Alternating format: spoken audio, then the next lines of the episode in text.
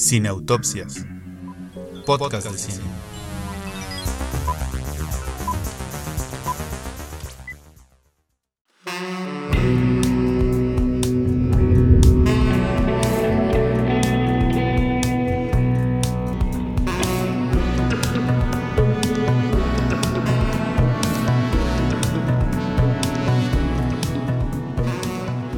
Tal amigos? Estamos en un nuevo episodio más de Cineautopsias. Soy Leonardo Sánchez.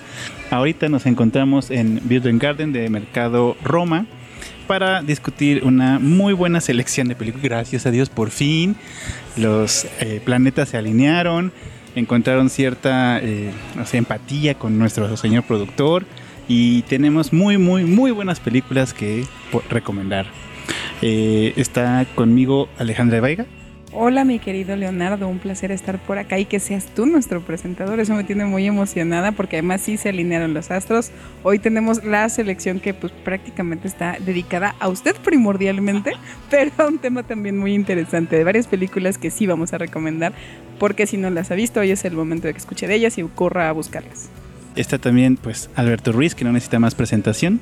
No necesito más presentación, pero lo que sí necesita más presentación pues es el, el tema, porque ya ustedes dijeron que no, que sí, que muy buenas películas, que los astros, que no sé qué tanto, pero cuéntanos Leonardo de qué se va a tratar este episodio.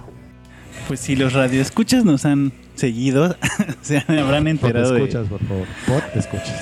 Ah, sí, por escuchas. Se habrán enterado de todo lo que me quejé en, un epi- en el episodio de mi debut de por qué no habíamos puesto Hair como amor grasoso. Pero el productor dijo que merecía una categoría especial. Estamos ahora en El robot que yo amé. También título del productor. Ya cuando lo dices tú no, no suena muy bien, ¿eh? Déjame te digo. O a lo mejor es el tono. El robot que yo. Ajá, justamente tiene que decirlo como más serio, pero es que le dio mucha risa y entonces como que suena menos formal. A ver, inténtalo otra vez, por favor. Estamos en el episodio de El robot que yo. No manches, ya. Este, la idea es eh, hablar sobre estas películas que presentan como premisa el amor entre un ser humano y una inteligencia artificial.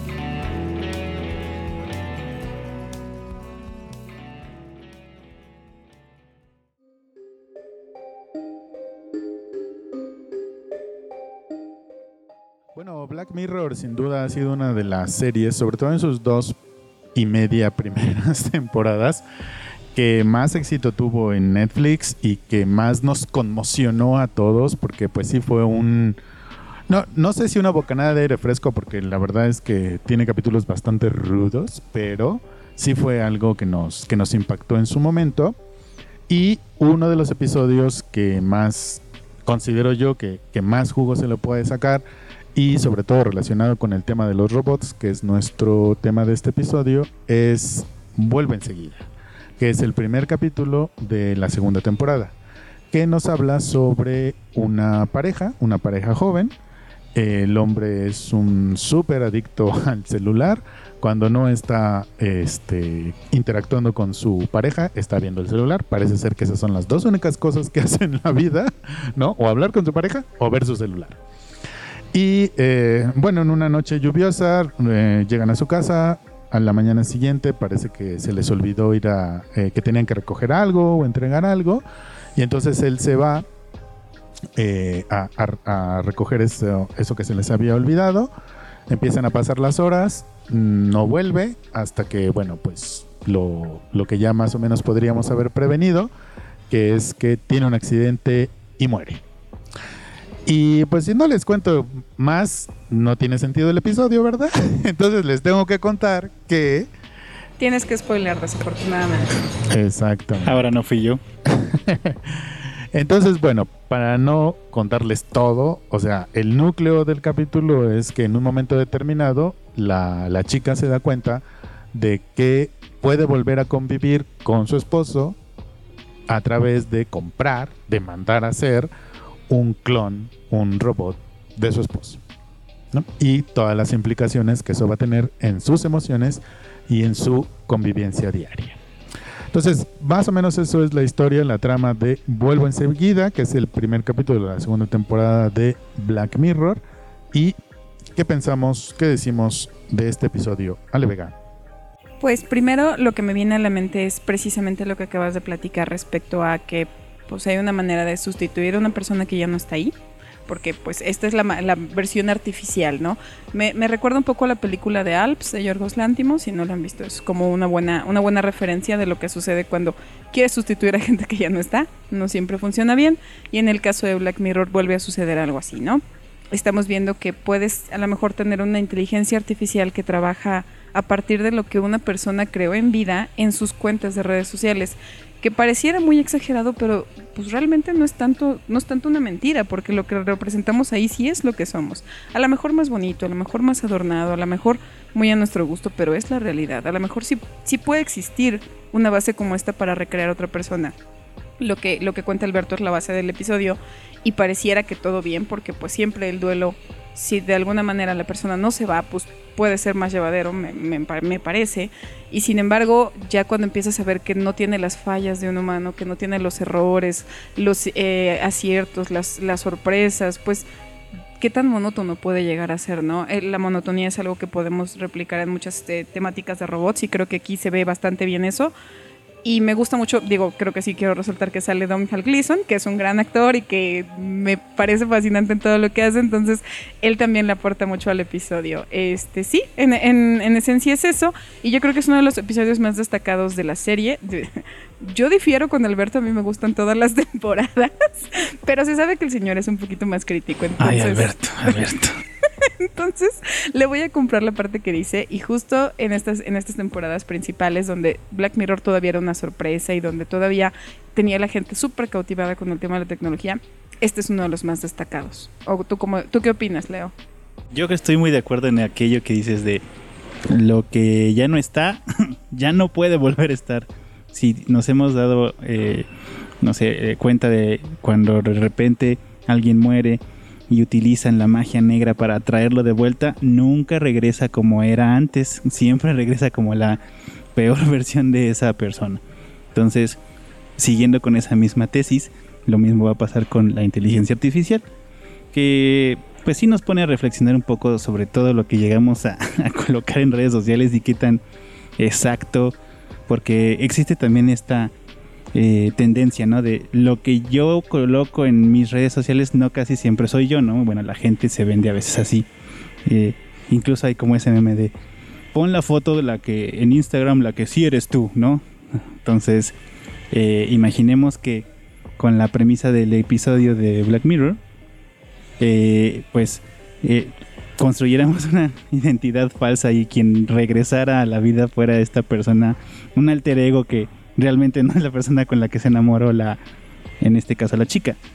Y, bueno, eso me puse a pensar un poco sobre una, las cuestiones que publicamos en redes y realmente qué tanto dicen las redes de nosotros y de nuestra esencia. Y la segunda, eh, que nunca es buena idea traer a alguien que ya no está. Y eso nos lo han dicho todas las películas de terror. Hasta Cementerio de Mascotas 1, 2, 3, 4, 5 y 6. Pero a ver, tienes que, tienes que aceptar que hay una premisa ahí muy interesante, porque la verdad es que yo no, por más eh, espeluznante que sea el episodio, porque tienes razón, nunca regresa igual y pudiese regresar peor como el cementerio de mascotas, como bien lo acabas de mencionar. La verdad es que la idea no deja de sonar atractiva, ¿no? Yo tengo que decir que cuando vi el episodio sí pensé que esa era una posibilidad que yo tomaría. No, no puedo descartarla, ¿sabes? Sí, pues hay esta. Mm, hay, hay, muchos temas que se cruzan en, en, este episodio, ¿no? Y ya ustedes muy bien han mencionado algunos de ellos. A mí me llama mucho la atención la parte de la construcción de esta segunda persona a través de lo que publica en redes sociales, porque hay este momento en donde le dicen, no, es que el verdadero tú ahorita estaría maldiciendo él dice, ah, pues es que pues no publiqué ninguna maldición, ¿no? En redes sociales, entonces no sé hacer eso, ¿no? Entonces, sí es muy interesante cómo pone ese tema. La inteligencia artificial o los robots o los clones o lo que sea, ¿de qué están hechos? Están hechos de la personalidad de quien van a replicar. Pero ¿qué es la personalidad? Sus emociones o sus expresiones, lo que publica en redes sociales o lo que dice, eh, en una conversación, en, una plática, en tiempo real. ¿Qué es una personalidad? ¿Las emociones que expresa o las que deja de expresar? Porque también aquí una de las cosas que es muy interesante es mm, cómo lo que va detonando el, cambio de parecer de, la chica no es lo que hace el robot, sino lo que no hace. O sea, ella espera tener esa interacción orgánica, como le decimos hoy en día, con su, con su nuevo, con su nueva pareja. Espera tener esa interacción orgánica, espera replicar la vida que perdió. Y sin embargo, cuando se da cuenta de que no lo va a poder lograr de manera inmediata, que le va a tomar mucho tiempo, lleva al, al clon, al robot, a una situación límite, donde le dice, ahora haz esto. Y él, bueno, y, él- y ella, no, pero es que ¿por qué lo vas a hacer? Y él, bueno, pues entonces no lo hago. No, pero entonces ya. hazlo", ¿no? Suplica por tu vida. Entonces, es bien padre cómo eh, de manera intencional o no intencional, el capítulo sí problematiza un tema bien clásico en las películas que tratan sobre robots o sobre humanoides, como Blade, como Blade Runner, que es la identidad de esos seres, ¿no? Cómo se construyeron esos seres. Y además, lo que le añade este capítulo, pues es la parte de las emociones, ¿no? Porque si bien, por ejemplo, a diferencia de Blade Runner o incluso de Metrópolis, donde también hay estos, estos robots, donde hay una trama más social o donde hay una trama detectivesca, aquí en el episodio de Black Mirror todo gira alrededor de las emociones que se van generando en la interacción entre estos dos personajes. Y son las emociones que faltan y las emociones de esta chica lo que va a conducir hacia un final que podrá ser sorprendente, que, que podrá ser comprensible, pero que sin duda pues sí nos pone a pensar qué haríamos nosotros frente a una situación así, ¿no? Igual en una de esas no compraríamos un clon del que se murió, como ya bien lo advirtió Leo, pero una vez haciéndolo, ¿qué vamos a hacer con esa otra persona? Es la misma persona que se nos fue, ¿cómo la vamos a construir? ¿Cómo nos vamos a relacionar con ella? Y me gusta mucho cómo ese episodio pone todas esas preguntas sobre la mesa a partir de las emociones que faltan y de las emociones que, que está sintiendo y que vive la, la esposa. A mí realmente me llama más la atención. Ya Alberto platica de, bueno, ya tengo el robot, ¿qué hago con él, no? Yo más bien me voy al antes. Eh, porque si nos ponemos a pensar de los protagonistas de cada uno de estos este, series y películas, todo se mueve a través de la pérdida, del dolor y de la incapacidad de estar solo, ¿no? Entonces, no puedo soportar no estar con esa persona o con alguna persona y entonces necesito un destello de lo que era esa persona. Entonces me pone también a pensar en qué tan eh, capacitados puede ser estamos para pensar que el día de mañana la persona que más queremos no esté, ¿no? O qué tan qué tanto podríamos enfrentar esa pérdida eh, que no nos lleve a lo mejor a perdernos a nosotros mismos, ¿no? Esa es mi reflexión. Sí, me parece que si bien puede sonar como muy catastrófico lo que acaba de decir Leo, no es mentira y es algo que puede pasar en cualquier momento. Y sí sirve para reflexionar porque lo que dijo Alberto va muy de la mano con lo que acabas de mencionar, que fue qué haces con el clon. Porque eso, eso también lo retrata mucho la serie. En el, bueno, hacia el final del episodio, pues, o sea, si no eres tú y si al final de cuentas yo no estoy contenta con lo que creé a partir de ti, híjole, ¿qué eres? ¿Eres un estorbo? ¿Eres un muñeco? No, tampoco, eso no es no es menor decir, bueno, creé una persona y luego qué voy a hacer con eso. Entonces, sí es también para pensarse hasta dónde quieres llegar con el tema. Pero es que eh, esa es justo la pregunta que plantea el, el episodio. O sea, ¿qué es eso que creó? ¿Es una persona? ¿Es un muñeco? ¿Es, ¿Qué es eso que creó?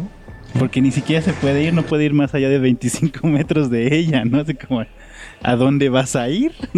¿Es un esclavo?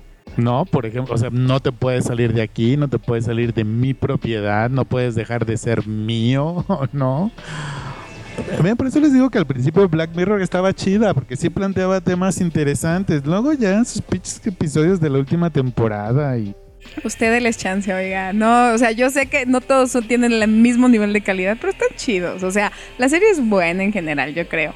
Pero bueno, regresando al tema, sí, efectivamente, es algo que tenemos que plantearnos todos y por más que sea una serie que contiene muchos temas de tecnología. Este en particular sí está, como yo mencioné anteriormente, yo sí consideraba que no era tan peor la idea de traer un clon, pero pues sí, por supuesto, las repercusiones son inimaginables y justamente eso es lo que tiene este capítulo como para resaltar y que fue muy aplaudido al respecto que te plantees que tanto un robot o es un artefacto y ya, o es una persona a partir de, de lo que uno llegó a querer. Entonces, queridos pod escuchas, si ustedes deciden entregar su dolor a la creación de una inteligencia artificial, póngase a pensar en eso. ¿Qué va a hacer con él después? ¿Va a ser un muñeco inflable? ¿Va a ser un esclavo? ¿Va a ser quien le haga las tareas del hogar? ¿Le va a hacer piojito? Cuéntenos. Pero ¿por qué primero pensaste en un muñeco inflable, Leonardo? ¿En qué cosa estás pensando? Todos los eh, episodios y además películas que trajimos plantean la cuestión de la sexualidad con el robot. Ahora, a mí lo que realmente me interesa de lo que acabamos de decir es las tareas del hogar. Eso, yo voto por las tareas del hogar. Dan Stevens, casi llegamos a ti.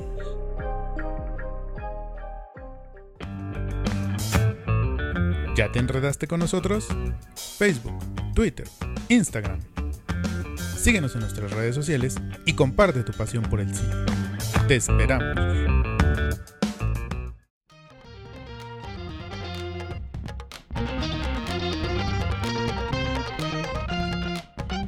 Bueno, para este episodio, Ale Vega tuvo el buen tino de recomendarnos una película que está en la cartelera de la Ciudad de México, mm, que seguramente ya se vio por otros países y esperemos que pronto tengan oportunidad de verla en algún cine o en alguna plataforma.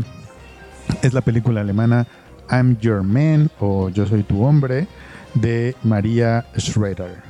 Y nos cuenta la historia de Alma, que es una científica que trabaja en un museo y eh, para obtener fondos para su investigación acepta participar en un estudio algo peculiar. Ella tiene que vivir durante tres semanas con un robot humanoide que está encajado, que está encajado, que está diseñado para ser la pareja ideal de Alma. Este robot humanoide se llama Tom y entonces vemos el desarrollo de su historia durante esas tres semanas, sus ires y venires, sus encuentros y desencuentros y la película pues nos narra precisamente cuáles son sus posibilidades de efectivamente relacionarse, enamorarse, tener una vida juntos o no. ¿A ti qué te pareció, Leonardo? ¿Qué piensas? ¿Qué nos cuentas de Soy tu hombre? Yo solo puedo decir que la mejor decisión de ese casting fue traer a Dan Stevens como eh, el protagonista. Porque- Absolutamente de acuerdo. ¿Pero ese es cantante? No, Alberto. Downton Abbey, Matthew. O sea, nos lo regresaron. y ahora quiero saber por qué, por qué dedujo que era un cantante. Porque suena al- a los que cantan la de Call Me By Your Name. Ah, creo que te refieres a Sofjan Stevens. A que además Mero, gran cantante. mero, si no has escuchado a Sofjan, es un gran cantante. Pero no es él. ¿Cómo es que confundes Sufjan Stevens con Dan Stevens? Porque no conozco a ninguno de los dos, ¿qué tal? Conclusión, escuchen a Sofjan Stevens y sí vean las filmografías de Dan Stevens. Es como creer que los dos Wilson ya se murieron. Eso le puede pasar, son hermanos, puedes creer que alguno ya se murió. Bueno, yo me pude haber equivocado en el intro, pero Alberto ya había matado a un Wilson en un fonda cinéfila. Pero bueno, entonces, y acabo de confundir a Sofjan con Dan, entonces ahí vamos, ahí vamos. entonces eh, bueno, sí, llega eh, Dan Stevens, que es nuestro protagonista, es el, eh, el, el robot que es diseñado para Alma. Y bueno, lo que me gusta mucho de esta película es que está contada desde la perspectiva de una mujer. Es una directora y quiere saber que, o sea, no es son los deseos del hombre, no es eh, la cuestión de la masculinidad, sino es una es una chica, bueno, una chica que será pues en la película dice el robot que ya se le fue la edad para tener hijos, entonces pienso que ya tiene más de 40 años. Este y me gusta mucho que ella, pues lo primero que participa en este experimento porque es forzada por la universidad en la que trabaja para poder seguir dándole fondos un poco y este porque ella no está lista Ella acaba de separarse recientemente, acaba de tener una gran pérdida y lo menos que quiere pensar ahorita es en una relación y o, revisarse a sí misma cómo se encuentra en ese aspecto, ¿no? Ella es muy feliz con su investigación, ah, porque ella es investigadora académica, o sea, ahí me vi un poco también así de, ah, ahí estoy yo a los 42 años con un robot. Bueno, ¿sí están Stevens? Leo se reflejó como en varias cosas en estos capítulos. Son el violín más pequeño del mundo. Es que todavía no llegamos a la buena, pero espérense. Entonces, eh, sí, y creo, bueno, la parte que pues más me conmociona es cuando le, explica por qué ella no está cediendo ante esta eh, pues especie de, de valoración del robot, porque lo describe como ella no cree en Dios y si aún así se vaya a caer el avión en el que está viajando ella, no va a rezar porque eh, obtenga algún confort o alguna salvación. Y lo mismo, pues esa analogía lo traslada hacia la representación de lo que el robot está haciendo ahí. Eh, ella no quiere desvalorizarse, eh, ella no quiere que sea la última opción. Y eso lo sentí muy sensato, ¿no? Tan sensato, tan, tan humano, ¿no? En este, pues en esta película llena de cuestiones entre qué es humano, que, cuando a lo mejor el robot sea ese humano, ¿no? Eh, lo, me, llega mucho y, lo recuerdo vívidamente. Eh, porque ahí está, ¿no? Es un robot hecho a tu medida, con lo que tú necesitas y los deseos y necesidades que te van a satisfacer. A pesar de que se hace ese 7% de mujeres que no le gustan un baño con pétalos de rosas y velitas. Él está ahí y a pesar de que le eches una copa de vino en la cara y le lo trates como objeto sexual, pues ahí se va a quedar. Entonces, a mí, a mí me despertó mucho eso y dije, pues sí, no, no, no porque esté ahí lo perfecto, lo voy a, lo voy a aceptar. Eso, eso me llegó mucho. Pero, Ale, cuéntanos. Primero que nada quiero decir que yo ya gané en este podcast porque a los dos muchachos aquí presentes les gustó la película, entonces eso no es menor, chavos, eso no se logra todos los días. Yo ya salí triunfante, con trofeo en mano, no tengo más que decir. Sí, I'm Your Man es la, Sí, así de cuenta. siento que, siento tal cual que sí me estoy llevando como la oreja hacia mi casa, como si fuese yo Leo Messi en el Barcelona. Esas épocas más grandes del Barcelona. Bueno, eh, I'm Your Man es una película de Maria Schrader que si usted no ubica de nombres, porque pues obviamente, primero que no es alemana, entonces nos queda re lejos, pero si vio la serie de Unorthodox, ella es la directora, entonces creo que fue una serie muy popular en Netflix. Y pues bueno, eh, ella pueden recordar su nombre. Como dijeron Leo y Alberto, sí se trata de una película en la que no solo es un robot que pues obviamente está muy bien hecho y, perfeccionado a partir de la tecnología, sino que también se adapta a lo que uno está buscando como persona individual para satisfacer esas necesidades, ¿no? Entonces, pues el Tom que nos representa Dan Stevens, que como bien dijo mi querido Leo, Dan Stevens es una joya en esta película, es una joya. O sea, uno acaba enamorado de él, quiera o no, absolutamente.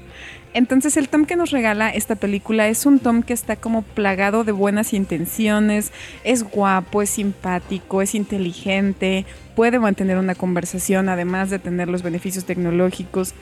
Yo sí me encontré muchas veces dentro de la película pensando, bueno, ¿y por qué nuestro personaje principal, que es Alma, no le gusta a Tom? Pero también es cierto que, como dijo Leo, es muy difícil que una persona que está reacia a caer tan fácil pues vaya a dejarse encantar por estas cosas, porque al final es cierto, se sabe que es una máquina, Alma nunca deja de tenerlo presente. Y a pesar de eso, pues cae como en cierto encanto que tiene Tom. Entonces, eso vuelve a llevarnos a la pregunta de, bueno, tengo ahí la perfección, dando a tal cual, o sea, va a responder exactamente como quiero, va a hacer lo que estoy esperando, cada día aprende más de mí y se nutre para, eh, para terminar este, complementando mis necesidades sexoafectivas. ¿Eso es suficiente? Y la verdad es que pareciera que pues sí, pero no, ¿no? La película tiene muy afortunadamente eh, el, beneficio de, dejar que el espectador sea el que lo decida, el que, el que piense bien si esto es lo que realmente está padre o no, porque también la película muestra algunas escenas en las que los humanos son bastante desagradables. Entonces también te pone a pensar, bueno, y si a lo mejor en el futuro es posible que, que, una persona diseñada para nosotros funcione bien. Alberto me hizo cara de que no se acuerda, pero eh, hay una parte en la que la gente que está como automovilista es como terrible y se portan súper mal. Y también una parte en la que atacan al papá de Alma, que es un hombre en situación vulnerable. Y pues la propia Alma pregunta, ¿quién le podría hacer esto a un hombre que pues de verdad está vulnerable. Entonces también la película no condena del todo la tecnología, también permite que uno piense, bueno, también no somos la mejor creación del mundo, ¿no? Entonces eso hace la película de Iron Man. Hasta se disculpan en un momento, ella, ¿no? perdón por no, no ser el mejor ejemplo de mi especie, ¿no? Sí, justamente, porque hay una escena en la que ella ya después de haber bebido también se pone como súper impertinente. Eh, hashtag somos todos, ¿no? Entonces también es cierto que todos tenemos nuestras fallas. Casi todos. Todos, absolutamente. todos, todos. Aquí no se va a, dis- a- no se va a eh, el- eliminar a nadie.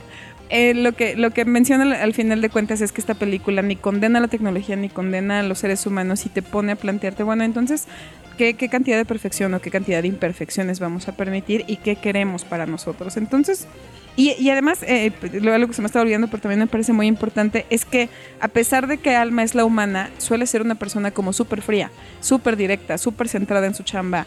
Es, es casi ella pareciera el Es robot. porque es alemana. sí, justamente, yo también lo pensé. Y al contrario, tú, eh, si tú observas el personaje de Tom, suele ser conforme va pasando el tiempo como un poquito más humano, ¿no? Como que hay unas capas que se van des- despegando, que se va pelando la cebolla y entonces empezamos a ver más em, retazos de humanidad en el propio Tom que, que en lo que hace Alma. También eso nos lleva a discernir pues hasta qué punto ciertas actitudes, ciertas formas de tomar la vida, pues se pueden considerar más cálidas que otras, ¿no? Es una gran película, eh, yo espero que pronto Nueva Era Films nos la ponga como a la mano para que la podamos ver en alguna plataforma y si todavía la encuentran en el cine, pues sí recomiendo que la vean y le disfruten muchísimo a Dan Stevens como Leonardo y yo. Claramente lo disfrutamos. Sí, no, sin duda, I'm Your Man es una gran, gran, gran película. Si no, no se la pierdan, seguro entrará en algún lugar de mi top 10 de las mejores películas del año.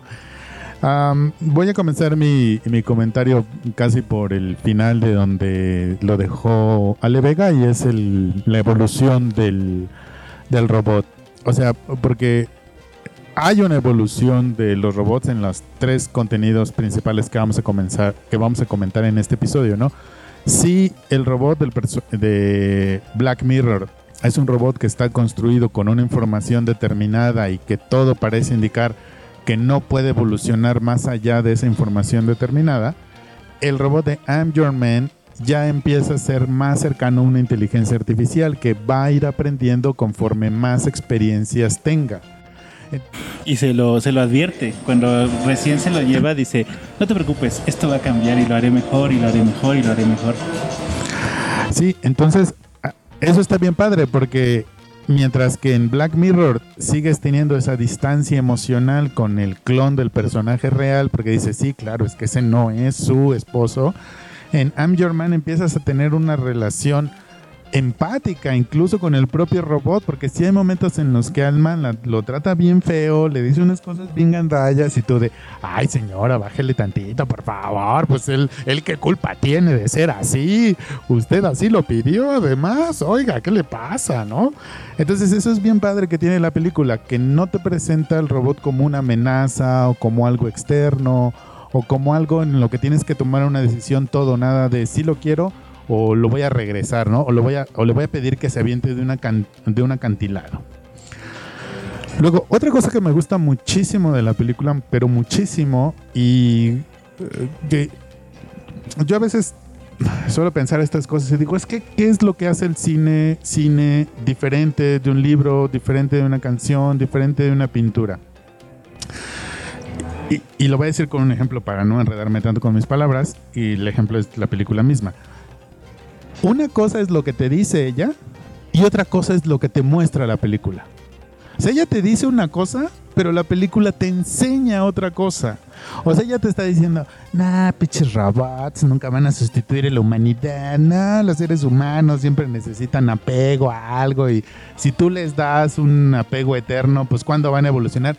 Pero ella necesita ese apego eterno.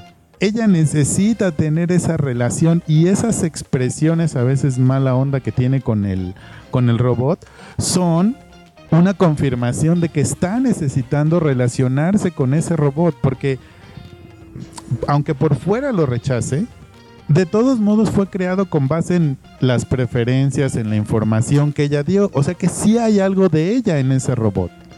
Entonces es bien padre y sobre todo lo que hace al final, que aquí sí no les vamos a contar en, en este final, o sea, pero lo que hace al final de estar cerca del robot, déjenme decirlo de esa manera, es esto es de lo que te estaba hablando. Te dice la película, esto es de lo que te estaba hablando, de que a pesar de esa imperfección que hay en el mundo, puedes encontrar, aunque sea en una inteligencia artificial, un momento en una mesa de ping-pong en donde te sientas cerca de alguien.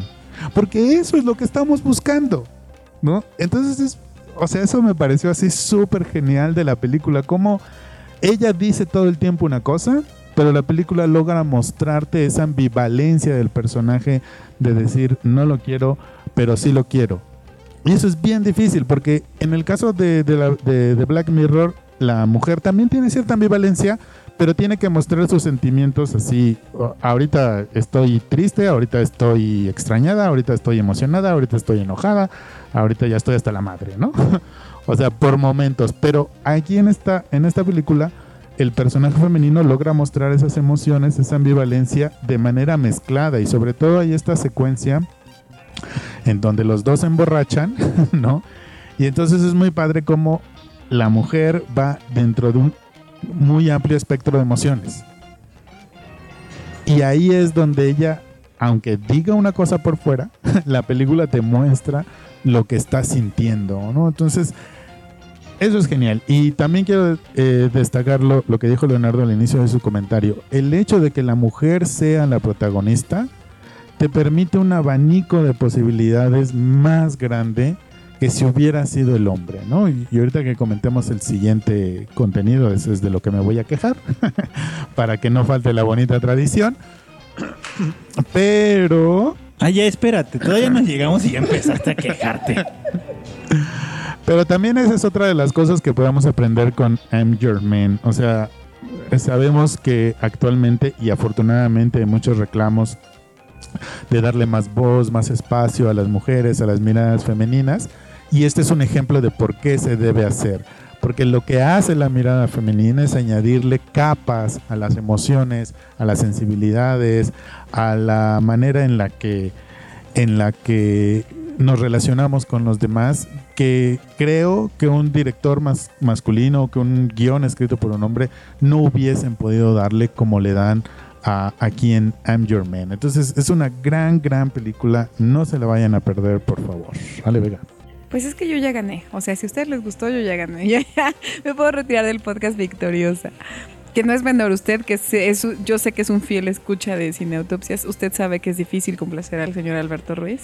Todavía Leonardo es mucho más amable, pero Alberto Ruiz es otro cantar. Y hoy ganamos. Hoy, gente, hoy ganamos. Este, sí. I'm Your Man es de verdad una película que tiene muchas formas de verse, pero la principal es que no juzga ni, una, ni un lado ni otro y permite que el espectador se vaya por ambos y, de, y, y si quiere irse hacia, hacia la parte de la perfección de la artificialidad o quiere también este, estas variedades de, del ser humano y de sus emociones y sus sentimientos. Hay una parte que se me quedó como muy grabada por donde nuestro, nuestro, nuestra protagonista que es Alma dice algo así como de ojalá no te hubiera conocido porque pues yo estaba muy bien antes de ti.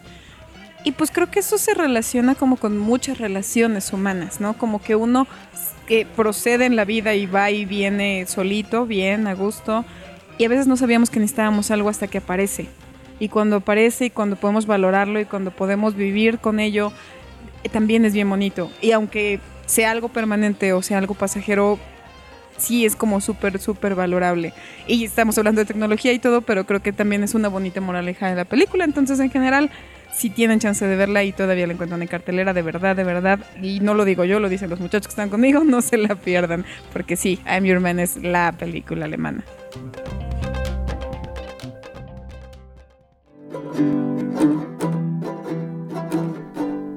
Si te gusta nuestro podcast, nos ayudaría tu opinión, ya sea en Spotify, iBox, YouTube o Google Podcast. Deja un comentario, una valoración o compártelo con quien más confianza le tengas. Gracias.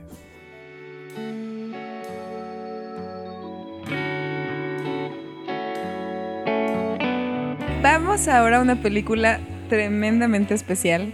Tremendamente especial porque usted dirá, claro, porque es Spike Jones. porque es Spike Jones. O quizá usted diga, claro, porque tiene al gran Joaquín Phoenix y a la gran Scarlett Johansson. O quizá usted diga, claro, porque no manches, el score es por, hecho por Arcade Fire y porque además tiene la maravillosa Demon Song de Karen O. Pero no, realmente lo que vamos a hacer es hacerle un homenaje a Her, que es la película súper favorita de uno de los integrantes de este equipo el día de hoy.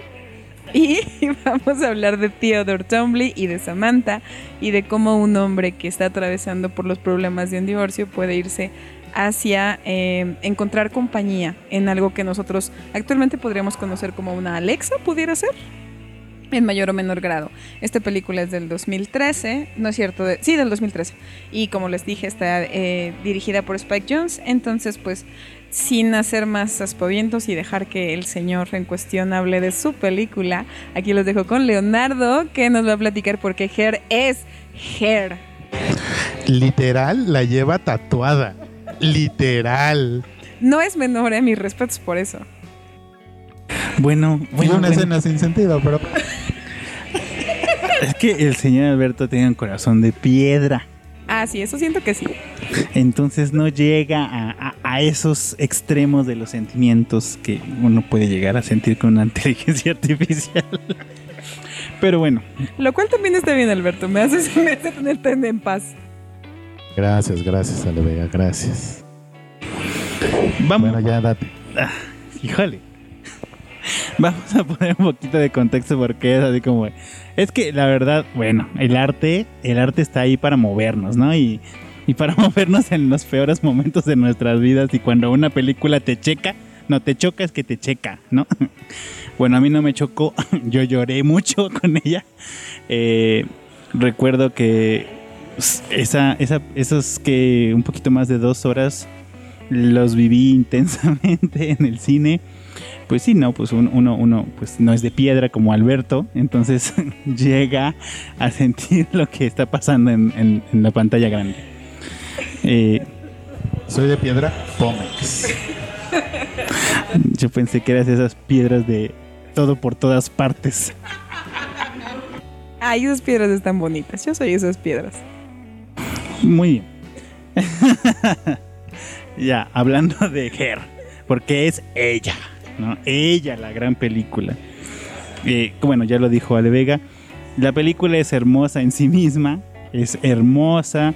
Me gusta muchísimo cómo juegan con todos los colores, empezando por Theodore, que es un color rojo, un color rojo que destaca tanto en su vestimenta como en las personas y objetos que le son significativos. Hay un sillón, está la propia Amy Adams, Amy Adams que es su amiga y que pasa más o menos por la misma etapa que él porque él ve como su matrimonio acaba y termina también con una inteligencia artificial.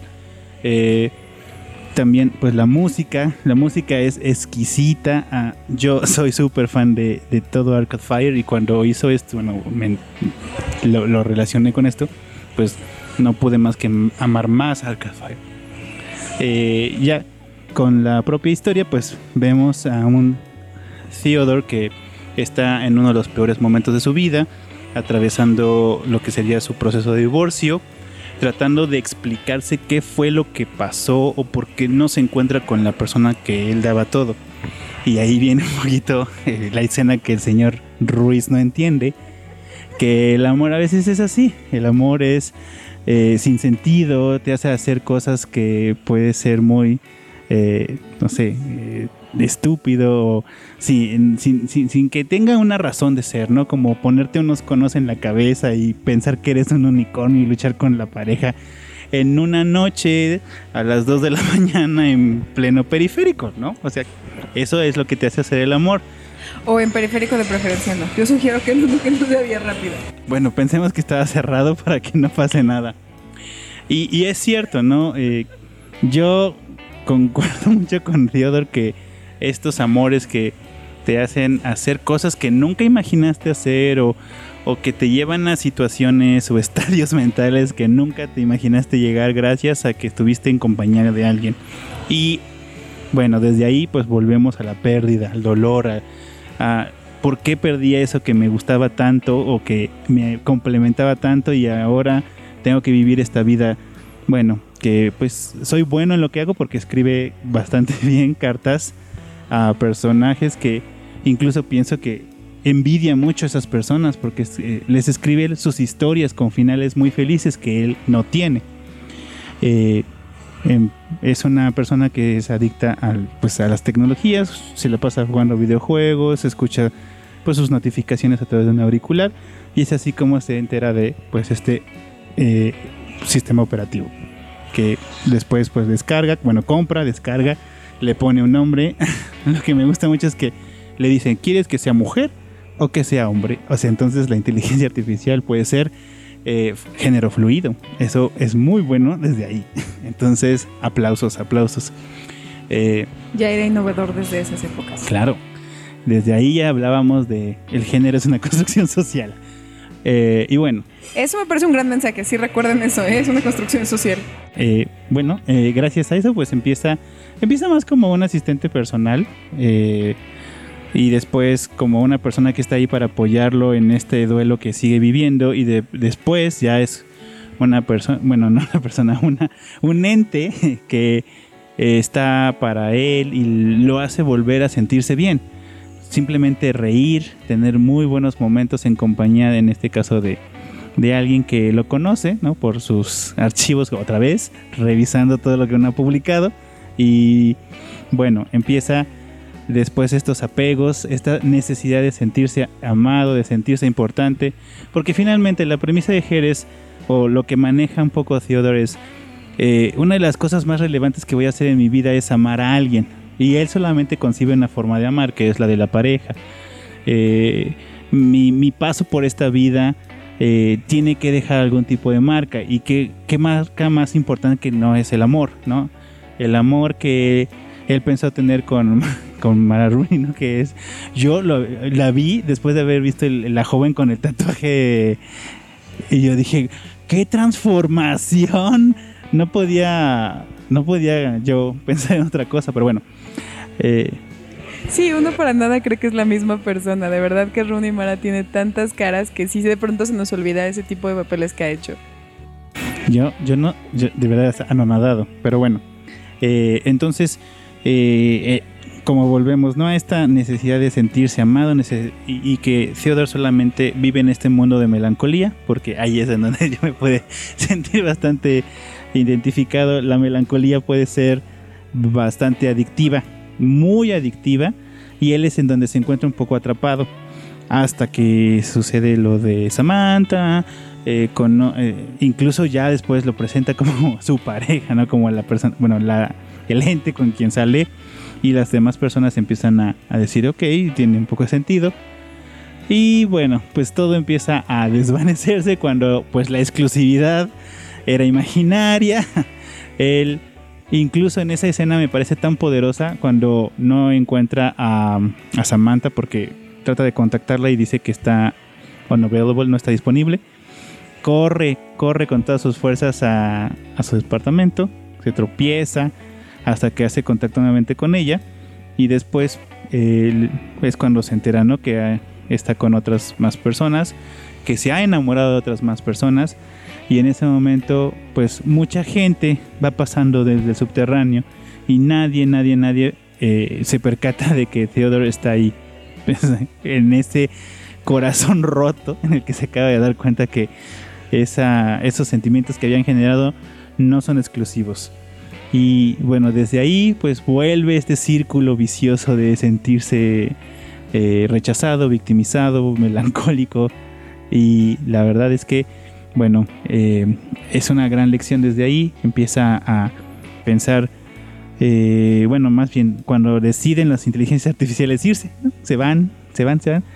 él replantea lo que él conoce del amor, que hay más cuestiones del amor que no ha explorado y eso, ah, bueno, al menos ah, ahí es en donde empieza la sanación, ¿no? Y deja este Theodore que nos presenta al principio de la película, un ser acostumbrado a la rutina, gris, bastante deseoso de, de ser algo o alguien para alguien, y empieza a concebir nuevas formas de relación, bueno, de amor, ¿no? Como la que tiene con su ex esposa, por eso le escribe una última carta con la que tiene con su amiga Amy y con la que puede o, otras personas con las que también puede formar lazos, que no se ha dado la oportunidad porque está como muy ensimismado en la idea de que el amor debe de ser de una forma y solo de esa forma puede ser. Y cuando abrimos nuestras mentes a otras formas de expresión de amor, es cuando realmente somos más felices.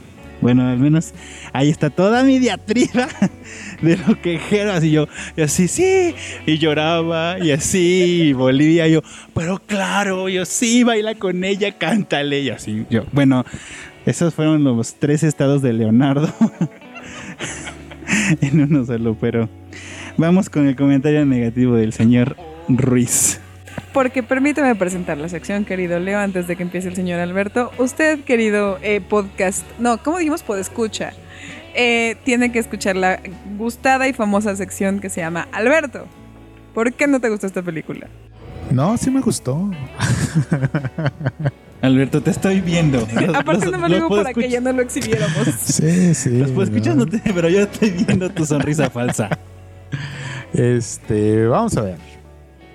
Eh, primero que nada, pues hay que, que reconocer, que darle su eh, lugar y su mérito aquí al buen Leo por el excelente análisis que ha hecho de Her. Creo que mm, Absolutamente cierto, sí se rifó. creo que has logrado muy bien captar y compartir la, la esencia de la película y haberlo puesto de una manera eh, personal, aunque no fue tan personal como yo esperaba, pero haberlo puesto de una manera personal es eso es un gran Ese va logro. para Baila mi corazón. Bueno, una vez dicho eso, sí quiero decir que yo la primera vez que vi Her eh, es una película que me gustó mucho. Vi parte de algunos temas que tú mencionas ahorita, porque yo no la vi con tanta profundidad. Quizá yo me quedé más en, en la superficie. De las cosas que me llamaron la atención en esta segunda vuelta que le, que le di es la ciudad de Los Ángeles. Eh, me llamó mucho la atención que fuera una ciudad bien gris. O sea, sí entiendo que es un contraste con sus personajes principales, sobre todo el, el de Joaquín Phoenix, que como bien dijiste va todo el tiempo de rojo. Entonces eso lo hace resaltar de esa ciudad gris, pero me gustó mucho que retrataron Los Ángeles gris porque está en en consonancia mucho, por ejemplo, con Blade Runner. No es una película que estuviera hecha para hacerse en la noche, ni con escenarios noir, ni nada de eso, pero el gris de la ciudad le da perfectamente al tono. También me gusta mucho y al- en la estela del programa que estamos haciendo ahora, como el personaje de Scarlett Johansson, que es Samantha, evoluciona de una manera increíble, ¿no? O sea, ya estamos bien lejos de el muñeco inflable, que es el personaje de, de Black Mirror, o sea, ya estamos lejísimos de eso. Aquí es... Hace un momento tú te confundiste al hablar de ella, le dijiste persona, luego te retractaste. Bueno, aquí se podría decir que es una persona ya, porque tiene eleme- solo le falta el cuerpo, ¿no? Que es algo que constantemente la película te está diciendo, o ella más bien es lo que está diciendo, ¿no? Pero llega un momento en el que ella se da cuenta que no tener cuerpo es una ventaja, lo cual no hace, o al menos dentro del universo de la película, no hace que sus emociones, que sus palabras sean menos reales por tener cuerpo o no. Entonces ese es un gran tema que nuevamente, y creo que esa es también otra de las cosas que conecta estos tres contenidos, es un gran tema, pero lo hacen a través de las emociones. No tienen que hacer una disertación científica ni filosófica, no te tienen que poner ahí un técnico que te diga, no, bueno, es que el algoritmo, no sé qué, bla, bla, bla, jijiji, sino que es las emociones, tanto de los personajes humanos como de los no humanos, los que te van dando ese espectro de duda de hasta dónde es una persona, una inteligencia artificial, un robot, un muñeco de, de plástico, de cuerda, de lo que sea, ¿no? Entonces eso también me gusta mucho, como... Porque eh, pudiera ser que la película, y, y sí se va de ese lado, pero pudiera ser que insistiera más en la relación entre ellos dos y que entonces se volviera así un melodramón de Televisa y de telenovela, de no, sí me engañas, no, sí me quieres, no, pero poliamor, no, pero propiedad, ¿no? Y en cambio no, o sea, te dice, es que esto es más allá. Y como tú muy bien lo expresaste, Leonardo, o sea, es que el amor es así. Si tú te permites experimentar diferentes emociones, te vas a dar cuenta que hay otras posibilidades de ser amado y otras posibilidades de amar. Entonces eso la película lo muestra eh, maravillosamente y, y, bueno, pues por eso es una de las películas más importantes de los últimos tiempos, gran película y todo. Ahora, sí, nada más creo. Sí le urgía llegar a esta parte, güey, le urgía. Por eso adelantó así de, bueno, ya, ya, ya, ya, ya, ya, ya. Sí, nada más creo. Y era una intuición que tenía ahí. Y luego la confirmé viendo la de I'm Your Man. O sea, sí, nada más creo. Que mi Joaquín Phoenix sí estaba medio de hueva. O sea, sí me parece que el problema con el hecho de que sea un personaje masculino es que los personajes masculinos son todo o nada. Todo o nada. Y eso hoy ya no me gustó tanto. ¿No? Y la verdad sí tengo que reconocer que lo pensé más, lo confirmé después de ver I'm Your Man, en donde como ya comentamos, el personaje femenino le da otros matices, ¿no? Entonces luego volví a ver Her ya con esta otra mirada y entonces sí ya no me gustó tanto que fuera este personaje. Ay, sí, estoy bien triste, es que los hombres también lloramos. Ay, Pues que pobre así son los hombres. Por e- Así son. Exacto. Ojalá fueran más complejos y con más capas que las mujeres. Ojalá así fueran, pero es como de los hombres se reducen a mujeres, automóviles y música este reggaetonera.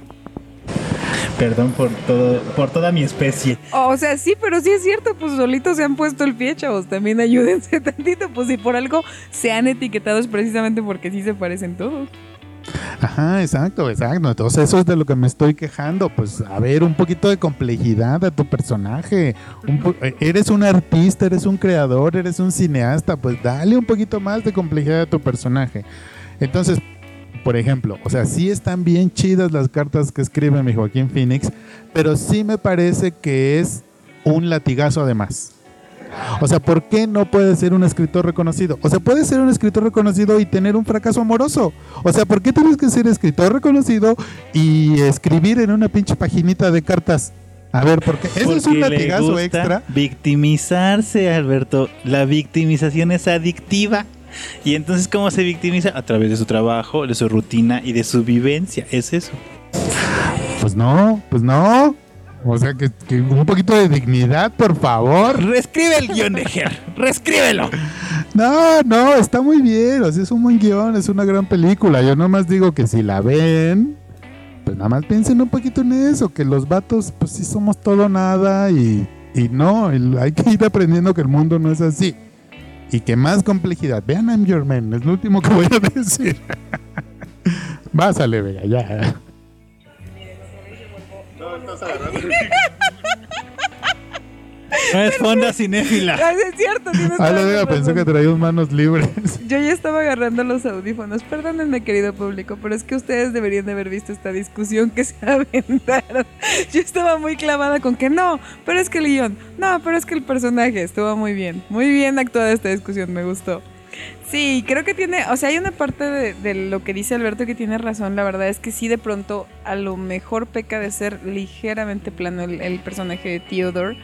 No está mal, o sea, pues al final de cuentas entendemos desde dónde viene esta, esta pues tristeza que maneja y yo creo que pues hasta cierto punto lo podemos comprender como espectadores. Sin embargo, pues a lo mejor podríamos pedirle un extra que sabemos que tanto Spike Jones y, y Joaquín Phoenix lo podrían haber dado. Este lo es que ustedes no sé si escuchan por ahí un sonido extraño aquí, pero bueno, a final de cuentas creo que lo importante es que, como bien dijo Leo, nos pongamos a pensar en las relaciones humanas y los diferentes tipos de amor que se pueden manejar, porque no todos vienen de las relaciones hombre-mujer o de las relaciones me- exclusivamente amorosas o románticas. No hay otras formas de amar, otras formas de hacer las cosas, y eso creo que es lo que quiere expresar Spike Jones acá, que como platicamos ya en algún momento, pues también es, tiene que ver con la fotografía que, que envuelve toda esta situación, porque parece un poco onírica, ¿no?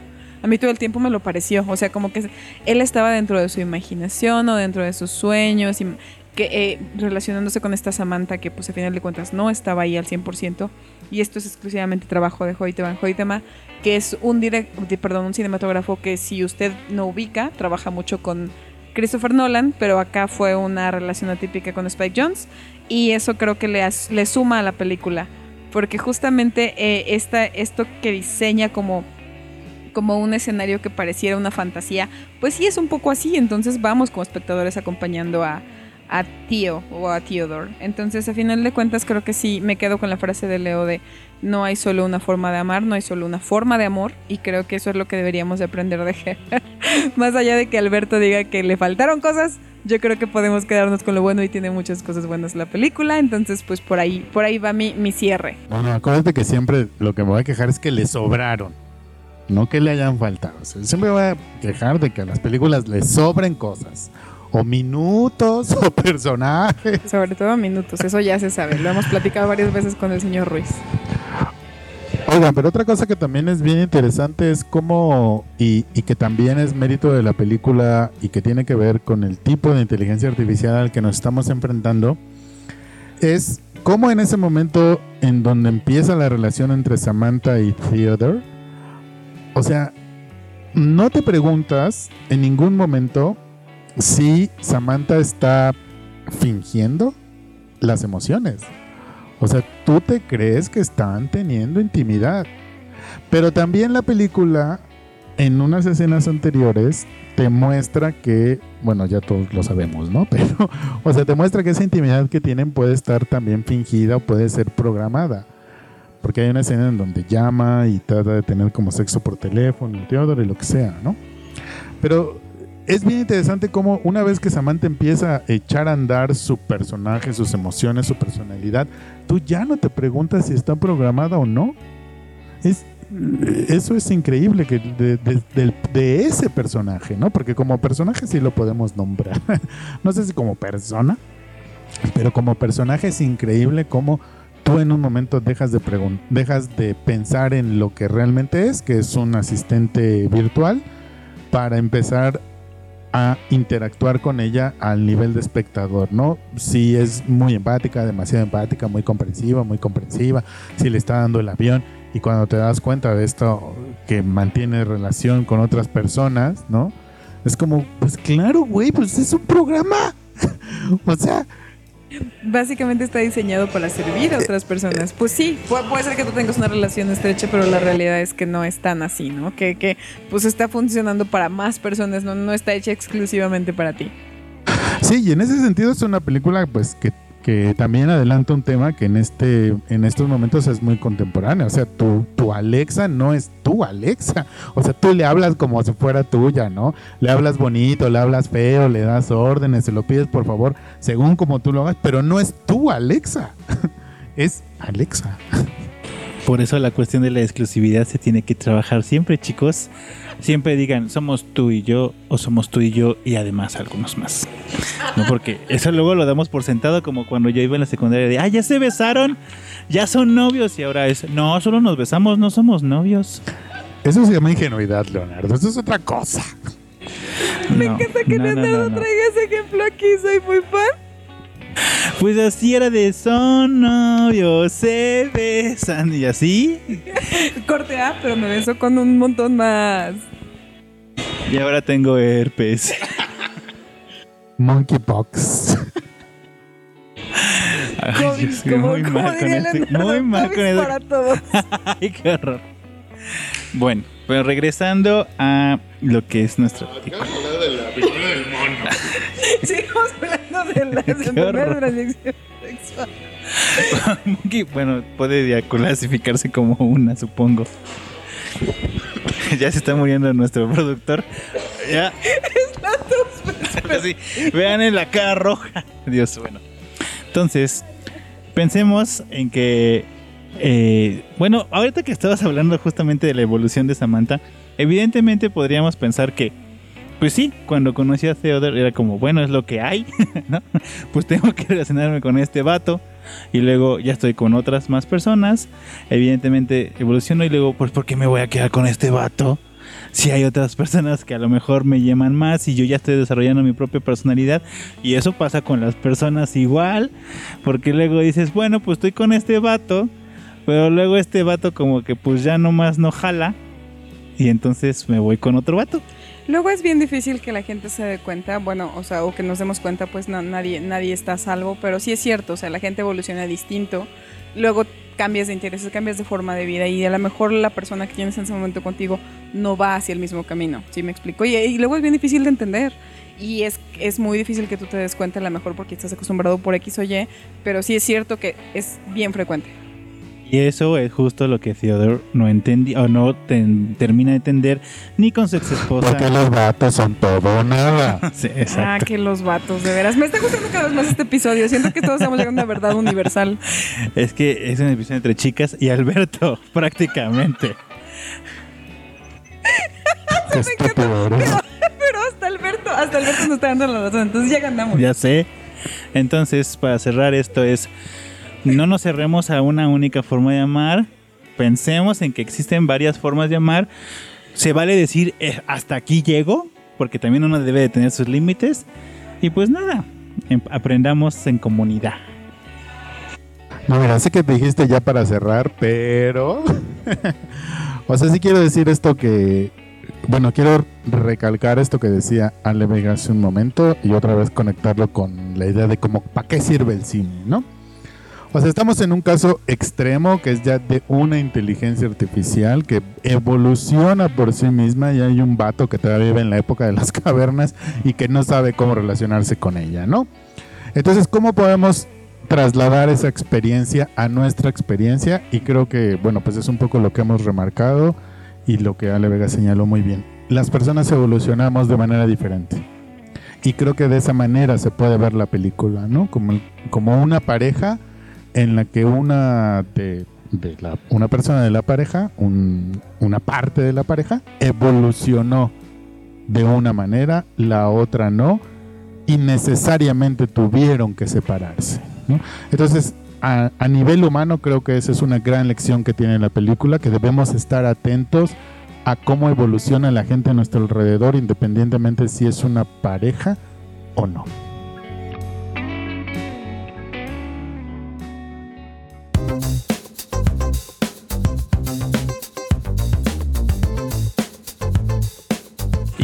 Bueno, finalmente hemos llegado a nuestra última película de este podcast, que es Wally.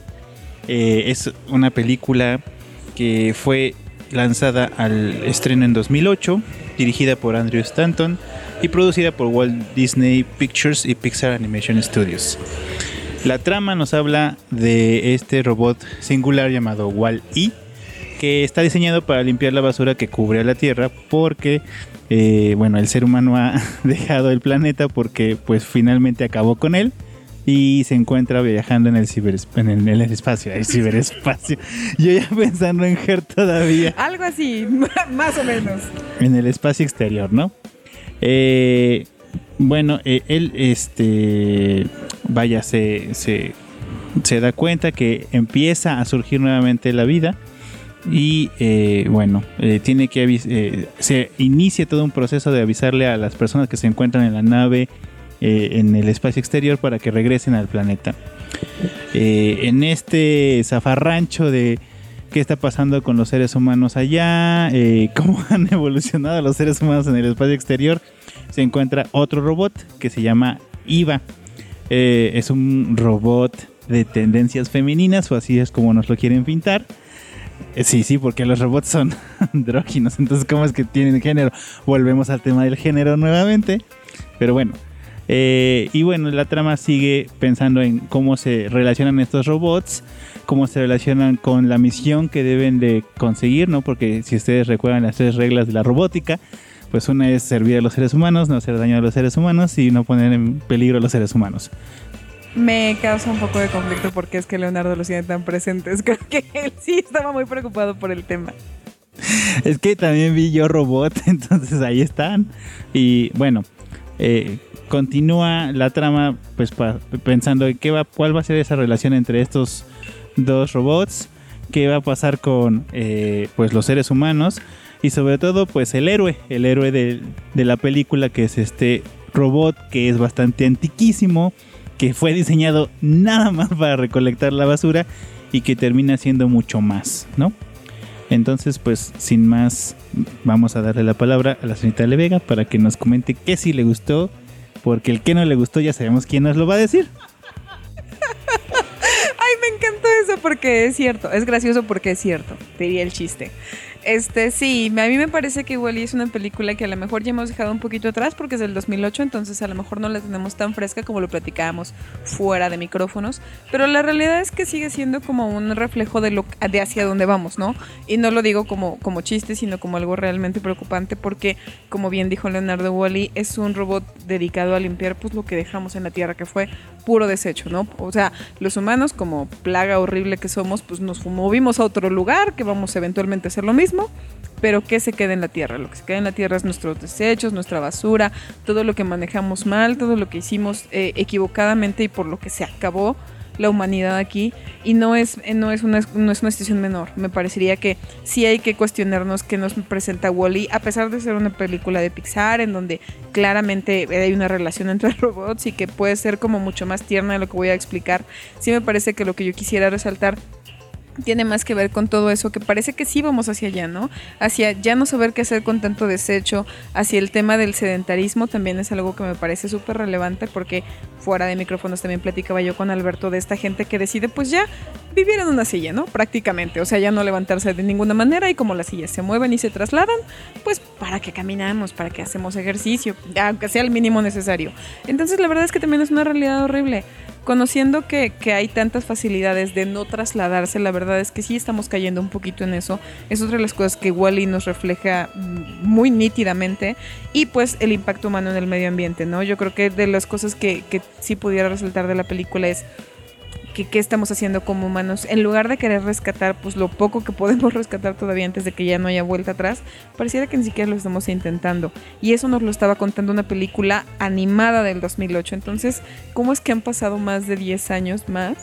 Y seguimos como en ese camino. Me, me, parece una locura y creo que si van a revisitar Wall E, porque seguramente la tenían a lo mejor un poco relegada como nosotros, sí váyanse por ese lado porque sí está bien interesante como, como debate y como una acción humana.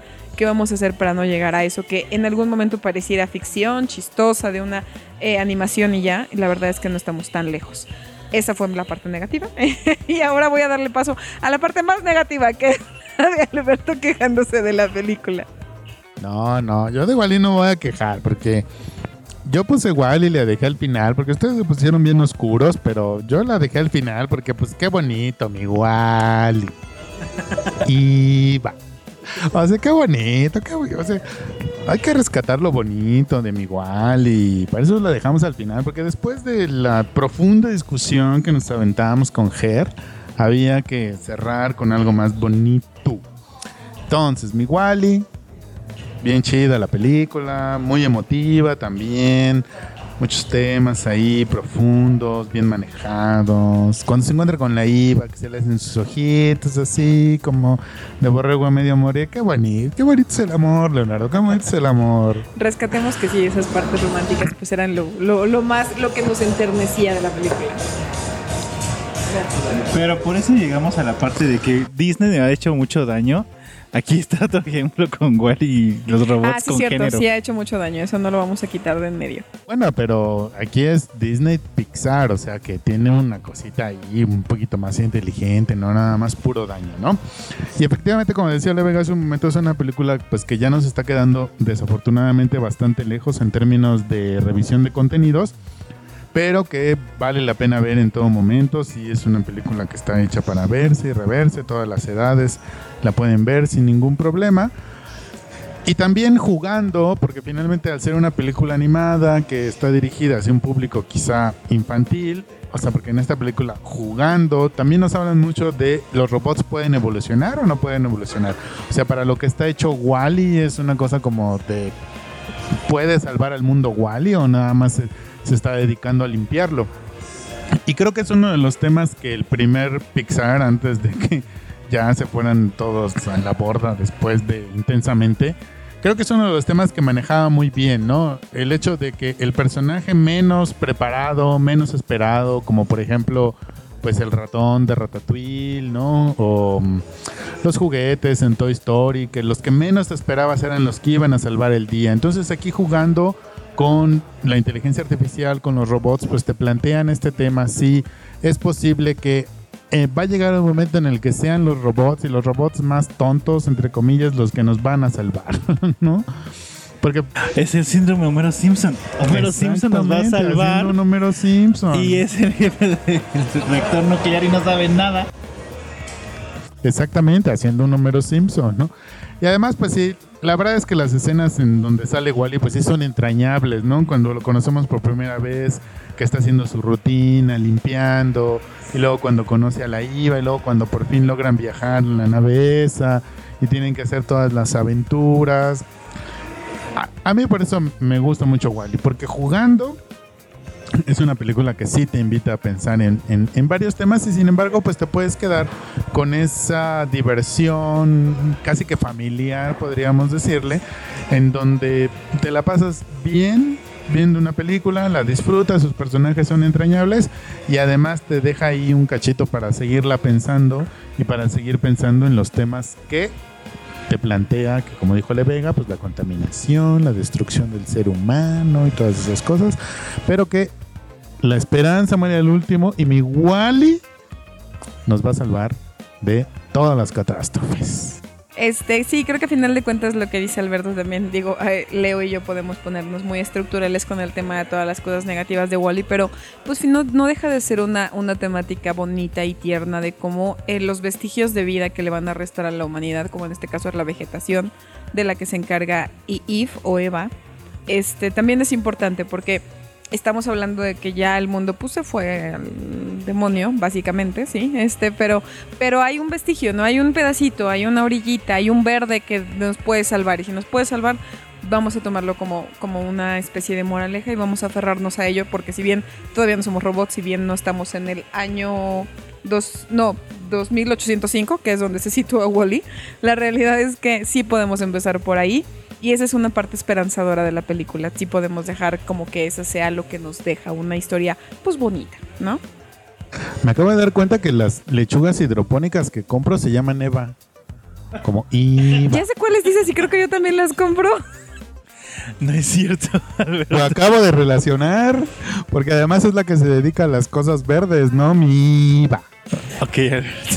Alberto, Ahora cada vez que cuál. vayan a su profesor, quiero mis lechugas Eva. Patrocínanos. Y va. ya, ya quiero que sigas con ese tic al final de los podcasts de este año. Lechugas hidropónicas IVA presentan cineautopsia. Ya llega la demanda de- por estar usando los derechos de autor. Pero bueno, ya exaltamos qué bonita película, que las relaciones. A mí me llama la atención que pues ya no es un futuro tan lejano que la inteligencia artificial, los robots, los eh, la tecnología está fabricándose para nimiedades, si me dejan decirlo, como, o sea, caminar. O sea, los seres humanos ya no saben caminar porque hay alguien que lo hace por ellos. O que al rato, bueno, ahorita pues hablábamos un poquito de Alexa y Alexa te pone la música, te pone las luces, pero ¿qué tanto esfuerzo puede hacer uno para pararse y prender el apagador o simplemente colocar música, ya sea en el objeto más análogo que tengas que pueda ser, no sé, cassettes, discos, yo qué sé, ahora pues lo que está en streaming, pero sí me pone a reflexionar y me asusta un poco en la tecnología al servicio de las necesidades más es- pues ni siquiera ni mi- necesidades son nimiedades, ¿no? Como cuestiones más eh, ojalá estuvieran no sé, curando el cáncer o eh, eh, evitando la catástrofe eh, climática, pero pues ahora estamos pensando más en a lo mejor tecnologías que simplemente nos facilitan la vida y, bueno, eso a mí me deja más Wally, sobre todo esta imposibilidad de caminar me, me- me- la tengo muy presente en la cabeza. Pero sobre todo, pues, o sea, es que justo esa es la idea, ¿no? Finalmente el que va a salvar el día es el robot más tonto. Y es como decirte, mira, si el robot más tonto puede salvar a la humanidad, pues tú qué chingo estás haciendo. ¿No? O sea, eso es lo interesante de Wally. Sí lo acabas de decir muy bien. La tecnología está sustituyendo las necesidades, bueno, las acciones más básicas del ser humano y eso a dónde nos va a llevar? Pues nos va a llevar al futuro apocalíptico que pinta Wally. Pero al mismo tiempo es de esta llamada de atención de decir, mira, pues nada más da dos pasos, apriétale play y ya está, no pasa nada, no necesitas tener dos cables más, dos aparatos más para que te reproduzcan la música. y para que conozcan qué tipo de música te gusta y en dónde te sitúas en tu casa. O sea, la tecnología no es fortuita. La tecnología está ahí para también conocerte, bueno, y, y robar información. Bueno, ya me estoy viendo ya como una cuestión de, oh, nos están robando, pero... No, creo que tienes razón. O sea, yo sí creo que necesito darte la razón, Leo, porque la realidad es que pareciera que, bueno, voy a apagar mis luces con, con, Alexa o con el dispositivo que tú quieras y ya, no pasa nada. Pero de verdad no estamos dimensionando hacia dónde y voy a utilizar esta frase que puede sonar como súper exagerada, pero no creo que lo sea. De verdad le estamos vendiendo nuestra arma al diablo a todas las cuestiones de la gente que quiere comprar nuestros datos. Y no me refiero a que el día de mañana se trate de una tarjeta de crédito, sino el día de mañana nuestros gustos se transforman y se dirigen hacia donde las empresas quieren. Yo sé que suena como muy conspiranoico y sé que a lo mejor Leo y yo podemos sonar exagerados, pero no es mentira y se sabe que esto es así. Ustedes no lo están viendo, pero mis dos compañeros traen un sombrerito de unice de, de, aluminio. Sí, de hecho sí, porque la verdad es que nos preocupamos que usar micrófonos tenga estas repercusiones. Lo que tiene que pasar es lo que pasó al final. Las plantas tienen que salvar el día y como en la película esta de Mark Wahlberg que matan a todos, las plantas matan a todos. Eso es lo que tienen que hacer las plantas, matarnos y sobrevivir ellas. De veras que sí somos una plaga espantosa, entonces mira que yo no estoy tan en desacuerdo. Muy bien, pues esperamos que las ideas, las recomendaciones, los consejos y las precauciones y los este eh, predicciones de destrucción de la humanidad que hemos hecho en este episodio hayan sido de su agrado. Recuerden que están ahí las películas para que las busquen, las vean, para que maten por ver este I'm Your Man. Para que no dejen de darle una revisada si no la han visto o la vuelvan a revisar Her o Ella, que también es una gran película. no se olviden de mi Wally, por favor. Y por favor, Lechugas IVA, patrocínanos. Bueno, eh, pues muchas gracias Leonardo por proponernos este contenido. Eh, eh, la verdad es que ha sido más divertido y más reflexivo de lo que hubiéramos esperado. Así que, pues despídete y tu reflexión final, por favor. Muchas gracias. pues nada, yo estaba muy aferrado, como ustedes pueden haber escuchado en el episodio 81 sobre Hair. Eh, es una película que, me, como ya dije, me movió. Estuve del llanto a la felicidad en muy poco tiempo. Y finalmente eso es lo que el cine hace, no es un arte. No dejemos de pensar que es arte, ¿no? Y el arte está ahí para presentarnos cuestiones que, que, pues, que nos muevan, que, que nos hagan reflexionar, incluso, bueno, hasta el arte pues a lo mejor que no entendemos podemos criticar y a mí me gusta mucho eso cuando yo salgo con una perspectiva totalmente diferente de lo que yo reconocía como algo que pues me era común y a lo mejor ya no es tan común y puedo abrirme a nuevas posibilidades. Eso hizo en mi hair y por eso pues está plasmada en mi piel, como bien el productor lo dijo en su momento. Eh, soy Leonardo Sánchez, me pueden ubicar en Instagram como Leo Book, leo un libro, ya sé, es, que es un... Amo mucho su arroba, tengo que decirlo, lo amo. Tiene que ver con la profesión, tiene que ver con la profesión, pero ahí estoy. Muchas gracias por la invitación. No, pues muchas gracias a ti, Leo. Y también muchas gracias, Ale Vega, por estar aquí. Reflexión final, despedida de redes sociales, todo lo que quieras decir. pues nada, nuevamente gracias a Leo porque de verdad él puso en la mesa, más allá de que hemos reído mucho con el tema de GER, puso en la mesa este tema de la cuestión robótica y de la tecnología que está súper presente en nuestra vida diaria. Entonces me pareció que por eso de ahí nació tanta reflexión. Entonces muchas gracias Leo, muchas gracias a todos. Sobre todo yo salí como Leo Messi con la orejona, o sea, ya yo, mira, con I'm Your Man, yo ya me considero ganador en este año, ya. 2022, este fue mi año con este momento. Entonces, muchas gracias a Alberto y a Leo. Y pues me pueden encontrar siempre en Instagram y Twitter, arroba patgretel. Y donde esté el señor Freddy Montes, saludos a él. Ahí me van a encontrar seguramente. Muy bien. Bueno, pues mi reflexión final es, vatos, evolucionemos, por favor. Ay, oigan, sí, o ya no sé, o ya quédense en su casa. bueno, pues en nombre de mi compañera y amiga Julia Muñoz, de nuestro productor asociado Leonardo Sánchez. ¡Yes! De nuestro señor postproductor Lázaro Moreno. Mi nombre es Alberto Ruiz y recuerden que nos pueden encontrar en Facebook, Twitter e Instagram como Cine Autopsias, Spotify, iBox y YouTube, nuestros 82 episodios de Cine Autopsias Podcast de Cine y nos vemos y nos escuchamos en la siguiente autopsia. Hasta entonces.